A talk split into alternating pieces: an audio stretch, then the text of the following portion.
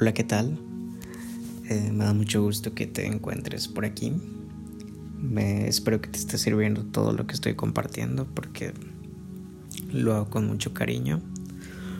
Como ya lo he mencionado en diferentes ocasiones, mi intención es compartir mis pensamientos, reflexiones, ocurrencias, de modo que si alguna persona en algún momento se identifica y le puede servir lo que comparto, pues me daría mucho gusto.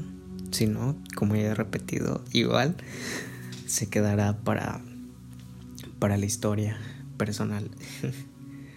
El día de hoy quiero tocar un tema muy especial y muy quizás una de las partes más más difíciles pero más sanadoras en lo a lo largo de mi corta vida.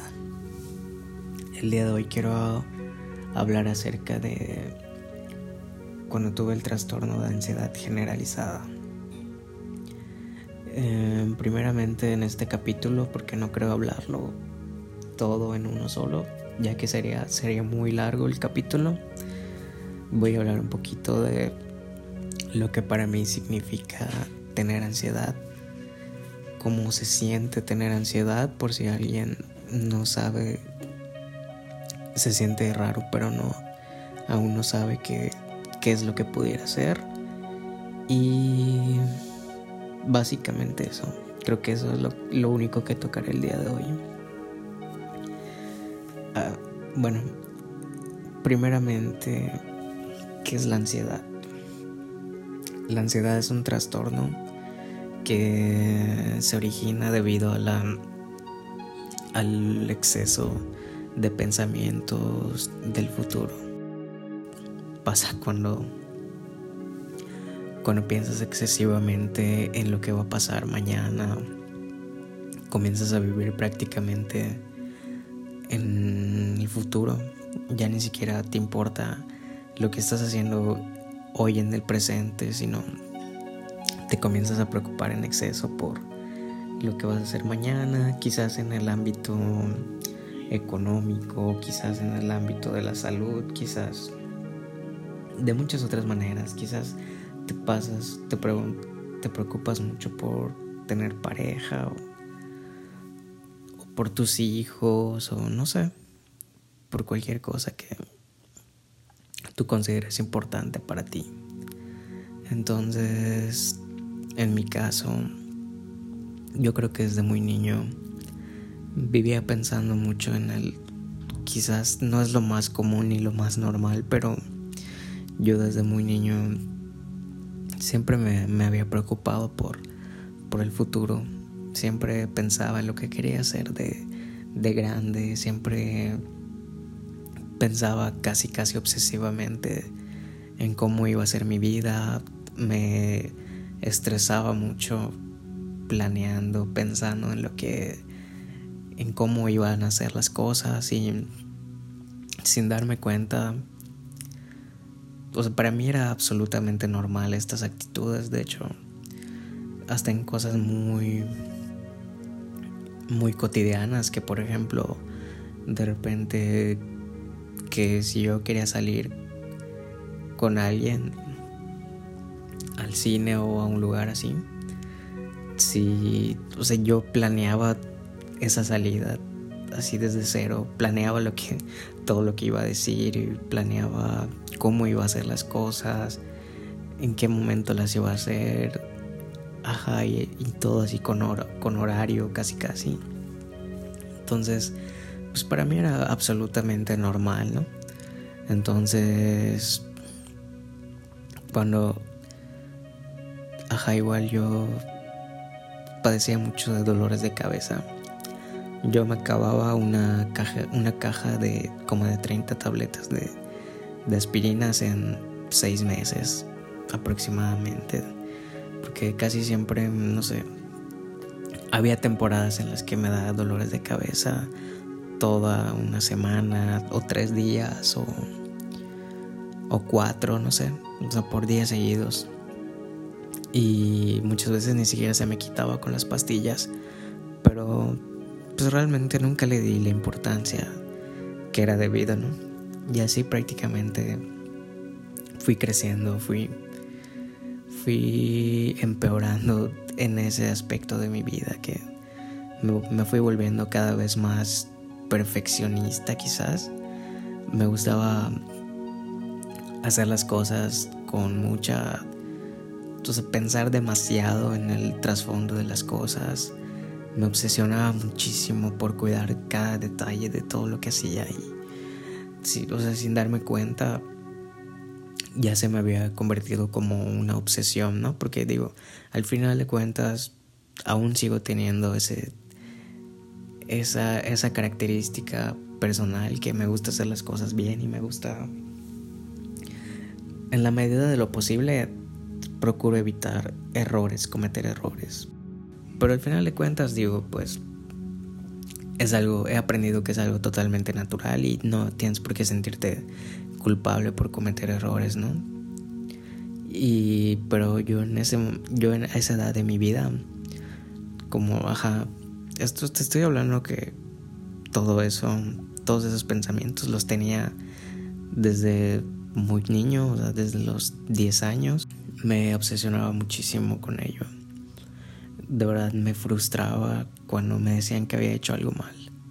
Me la pasaba días pensándolo, meditándolo de una manera muy muy dañina para mí mismo porque o sea me saboteaba con mis propios pensamientos y me sentía como un tonto, me sentía como un perdedor y en verdad para mí era, pues hasta el más mínimo error, no sé, una tarea de la escuela o lo que sea, para mí era algo casi casi de vida o muerte. Y cuando hacía algo mal decía, no, ¿cómo puede ser posible que yo haya, yo haya hecho esto mal y qué va a pasar y, qué tal si vuelvo a cometer el mismo error y qué tal si, si en un futuro cometo errores más graves y, y me llega a pasar esto y me llega a pasar lo otro y y si el día de mañana, cuando yo trabaje, yo cometo estos errores, ¿no? O sea, me ponía a pensar muchísimo en el futuro y, o sea, ¿estás de acuerdo que un niño de 15 años no debería tener esa clase de pensamientos? Pero bueno, yo así era, y así fui creciendo y eh, quizás fue uno de mis más grandes defectos y sin embargo, pues vuelvo a lo mismo, para mí era totalmente natural, era mi forma de ser. Y así fui creciendo hasta, prácticamente toda mi adolescencia, mi etapa de adultez temprana, por así decirlo igual, hasta que, como todo en la vida, que no está, como todo en la vida, que no, no es natural, que no es normal que sientas eso o que actúes de una manera, llega un punto de inflexión en tu vida que es cuando, por así decirlo de alguna manera, la vida te empieza, te empieza a pasar factura o te empieza a mandar señales quizás más agresivas de que no puedes continuar con, con esa actitud, que necesitas atender esas emociones porque no es normal sentirse así a mediados del 2017 yo comencé a tener nuevamente mucho dolor de cabeza. Un punto en el que dije, no, esto no es normal. No puede ser posible que a lo largo, o sea, desde, desde niño yo tenga estos dolores de cabeza. ¿Y qué tal si tengo un tumor en la cabeza? ¿Y qué tal si es un cáncer? O, o no lo sé, digo, creo que necesito ya atenderlo, creo que necesito ir con un doctor. Sin embargo, recuerdo que esa vez fui a consultar con un médico familiar y me mandaron a hacer unos análisis que porque según querían ver si tenía si estaban bien mis niveles de, de triglicéridos, colesterol, mi presión y todo eso, ¿no?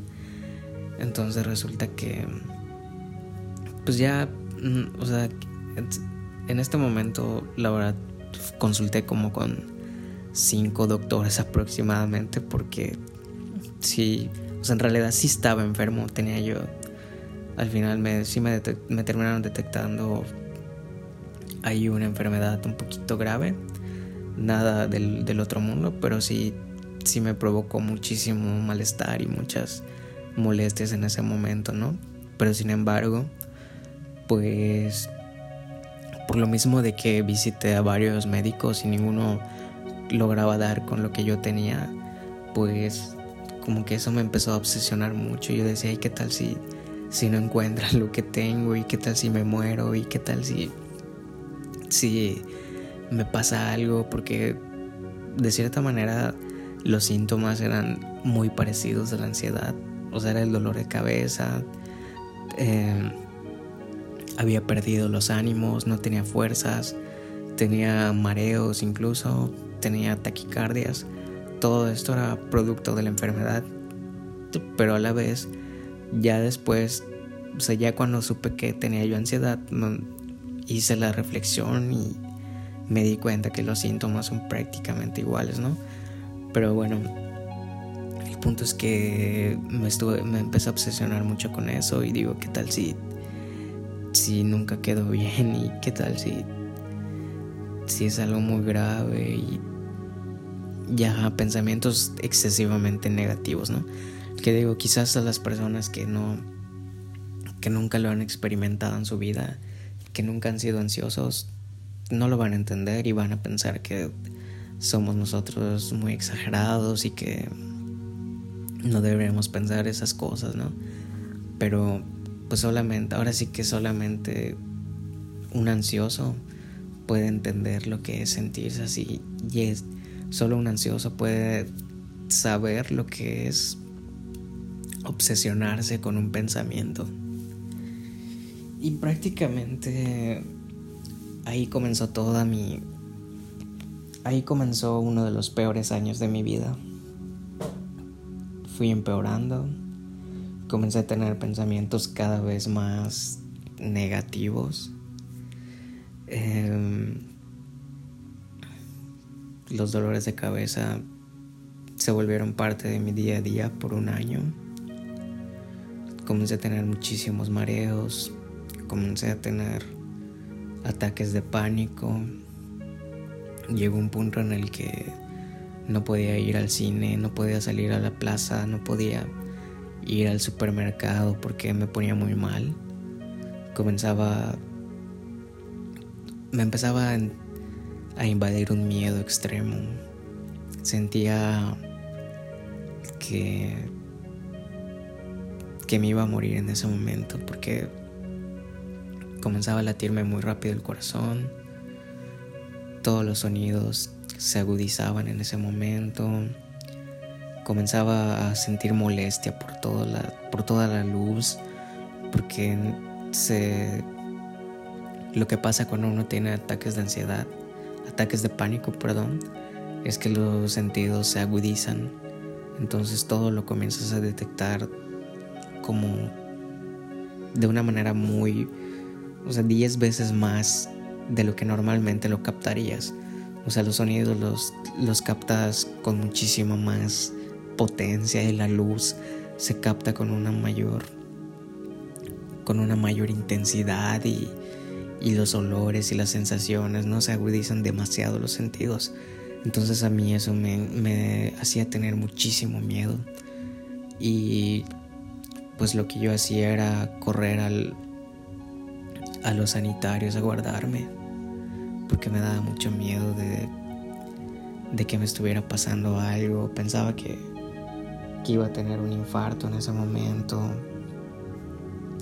Pensaba que me iba a desmayar, pensaba que que me iba a morir ahí. Ya, o sea, ya no disfrutaba absolutamente nada de lo que hacía. O sea, no podía ni siquiera ir al, al cine en paz porque solamente me la pasaba pensando en que quería irme de ahí, que quería estar simple y sencillamente en mi casa, encerrado. Porque siempre pensaba en lo peor, siempre decía, ¿qué tal? ¿Qué voy a hacer si, si me da un infarto en ese momento? ¿Qué voy a hacer si me, si me desmayo? ¿Cómo le voy a hacer para ir al doctor lo más rápido posible? Y cada vez estos pensamientos se hacen más intensos, llega un momento en el que se vuelve, o sea, 24/7 tienes estos pensamientos y no hay manera de pararlos. Y en el punto más grave o más profundo de la ansiedad, llegó un momento en el que me, me, empecé a obsesionar muchísimo por cada una de las sensaciones que sentía en el cuerpo. Estaba todo el tiempo pendiente de los latidos de mi corazón porque pensaba que, que habían algunos latidos que no eran normales. Comencé a estar pendiente muchísimo de mi respiración porque pensaba que en cualquier momento me iba a ahogar. O de repente que si sentía algún hormigueo en alguna parte de mi cuerpo, pues pensaba que me iba a dar un infarto o que me iba a dar como algún tipo de embolia o simple y sencillamente se me iba a paralizar la mitad de mi cuerpo o algo así. Llevaba momentos que me sentía tan cansado ya me tenía tan agotado esto que me, me, acostaba y no pasaba ni un solo minuto y me empezaba a dormir. Me empezaba a quedar dormido de tan cansado que estaba. Pero lo más duro y lo más triste es que cuando ya me empezaba a caer en ese sueño, me despertaba asustado porque pensaba que me estaba muriendo. Y digo, Dios, creo que me estaba quedando sin aire. Creo que estaba perdiendo la conciencia y y qué voy a hacer y tengo que no no no no puedo estar aquí acostado y otra vez me levantaba y a, y a seguir esto de pensando y, y repasando todas estas cosas en mi mente. Y llegó un punto en el que incluso pues el cuerpo se debilita y de tantos ataques de pánico pues como al fin y al cabo en ese momento tus músculos se tensionan, pues llega un momento en el que se, te cansas físicamente, te duele todo el cuerpo, te duele el cuello, la cabeza, las piernas, todo. Entonces, pues igual esto afecta muchísimo el equilibrio. O sea, todo el tiempo te sientes como si estuvieras caminando en un barco. Entonces, yo cada vez que caminaba, pensaba que me iba a caer, pensaba que me iba a desmayar o que, ajá, de tanto mareo me iba yo a resbalar o, me iba a tropezar y, y cuando caminaba en el centro de la ciudad, pues me ponía a pensar y qué tal si me caigo y me atropellan y es algo tan obsesivo, tan cansado que de verdad son las personas que, que hemos padecido esto, sabemos el infierno que es. Entonces, de tanto mareo que sentía, que llegó un momento en el que, según yo, no podía estar parado más de de cinco minutos porque pensaba que me iba a desmayar. Entonces, no podía ni siquiera estar parado mucho tiempo. No podía ir a algún lugar y hacer fila porque me empezaba a entrar esa ansiedad de que no, o sea, no puedo estar parado tanto tiempo si no me voy a desmayar o me voy a, o me voy a caer o me voy a desvanecer, decía. A ese grado llegué y pues prácticamente todo el día me la pasaba acostado. Para ese momento, em, o sea, hubo un tiempo que como trabajaba y estudiaba, eh, hubo o sea, más o menos para esa época, cuando empezó todo esto, yo estaba de vacaciones de la universidad, entonces recuerdo que solamente iba a trabajar en las mañanas y cuando llegaba a mi casa lo único que hacía era acostarme todo el día. Todo el día me la pasaba acostado porque pensaba que no podía estar parado. Pensaba que necesitaba... Solo era la única manera de no sentir esa desagradable sensación de estar mareado. Estar acostado era la solución. Entonces, quizás esos fueron como que los síntomas más fuertes que llega a sentir. Digo, de los, o sea, si me pusiera a hablar de todos los síntomas que sentía, de todas las sensaciones raras, de todas las ideas que tenía, no acabaría sinceramente, pero digamos que estas eran las, las más relevantes. Igual a veces sentía sensaciones raras en el pecho, sentía como punzadas y volvía a lo mismo. Digo, creo que me va a dar un infarto y creo que creo que aquí me voy a morir y creo que ya llegó mi hora.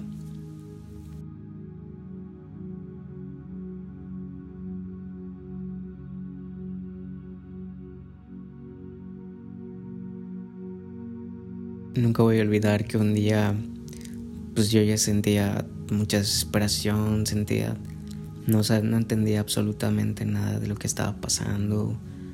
No sabía si realmente era una enfermedad o si realmente era solo mental. No, no tenía la capacidad de entenderlo.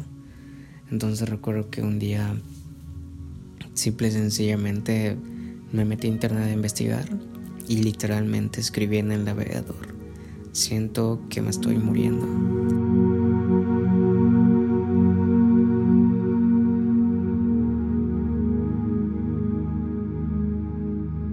Y bueno, yo creo que eso va a ser todo por este episodio. Espero que te ayude a entender lo que es la ansiedad espero que si por algún si por casualidades de la vida tú te sientes así y no sabes lo que es, te puedo asegurar que es ansiedad. Te puedo asegurar que todos esos síntomas que estás sintiendo es completamente natural,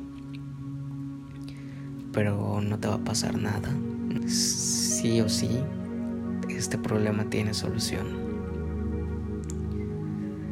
Espero que te sirva. Espero que te dé aunque sea un poquito de esperanza. Y ya en el siguiente episodio te seguiré hablando un poquito más de, de mi experiencia, de cómo es que fui superándolo de poco en poco. Espero que estés muy bien. Y si tú eres una persona que no, que no tiene ansiedad, pero conoces de alguien que pudiera estar atravesando en este momento, en este momento algo similar, pudieras comentarle de este podcast. Es un problema más común de lo que parece, que las personas más cercanas a ti pudieran estar sufriéndolo, pudieran estar sufriéndolo en silencio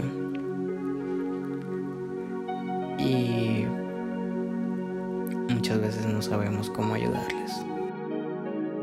Espero que, que estés muy bien. Nos vemos.